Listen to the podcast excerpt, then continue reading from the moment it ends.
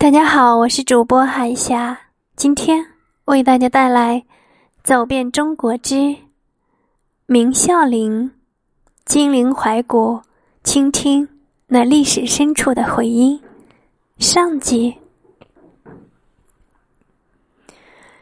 是梅花的欢腾，是神道石像的坚守，是祥殿的坚固，是明孝陵从历史长河中。转身而来的明朝缩影，六个世纪的烟雨蒙蒙，六百个春秋的时光轮转，历经两朝和民国，走过了烽火连天的威胁，明孝陵依旧庄重的伫立，迎接着下一个百年、千年，我们都只是他的过客而已。明孝陵的存在早已不是祭拜的墓穴，而是今人可以看得到、摸得到的历史痕迹。那苍茫浑厚的历史，因为它的存在而从文字中变得生动起来。纸上得来终觉浅，要想真切的了解，恐怕身临其境最有效果。梅花山的美香艳了整个春天。明孝陵的热闹，一半是因为朱元璋，一半是因为梅花山。在梅花山踏出的每一步，都有暗暗的梅香。二月的南京常常阴雨，带着冬季末期的寒冷，百花连绿叶都未曾抽抽一片。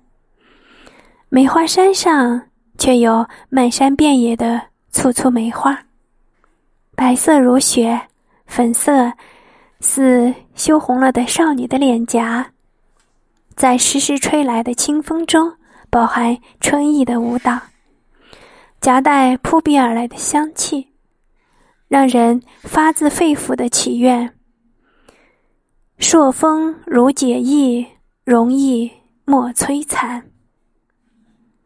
南京的梅花从六朝时开始飘香，梅花山的梅花则是长久以来最负盛名的佼佼者。梅花山占地一千五百三十三多亩，有梅花四万多株，近四百个品种，被称为中国第一梅花山。只有浸润在梅花山的花海中，才知道叫梅花却千差万别。红梅的颜色从粉色到淡红，再到艳红，一如浓妆淡抹总相宜的姑娘。在看在眼里是不一样的风情，却是一样的心花怒放。漳水梅花白色胜雪，小枝暗绿。能结果实，口感酸甜，可酿酒，可做蜜饯，是可口的美食。玉蝶可爱至极，花瓣圆钝憨厚，花色从白色过渡到粉色，如同被晕开的水彩，一气呵成却颜色分明。腊梅金黄，最是骄傲，总迎着冬天。寒风盛开，斗寒傲雪，气质高洁。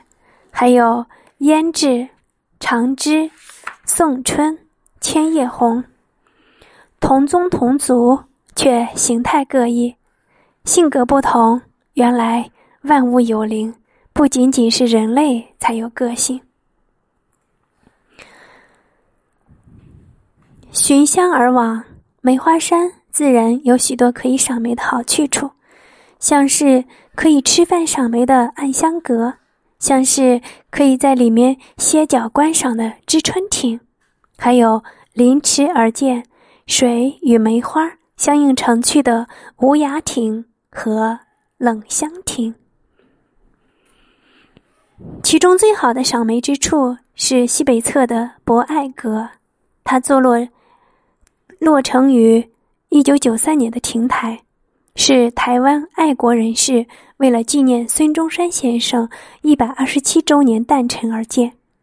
博爱两个字便出自孙中山之手。于梅花盛开的时候，站在博爱阁的流光溢彩中，俯瞰着漫漫花海，将每一次的花枝招展都定格在记忆之中。此后，不管时移世易，这段记忆都会带着一股梅花的香甜气息，让人忘却烦恼。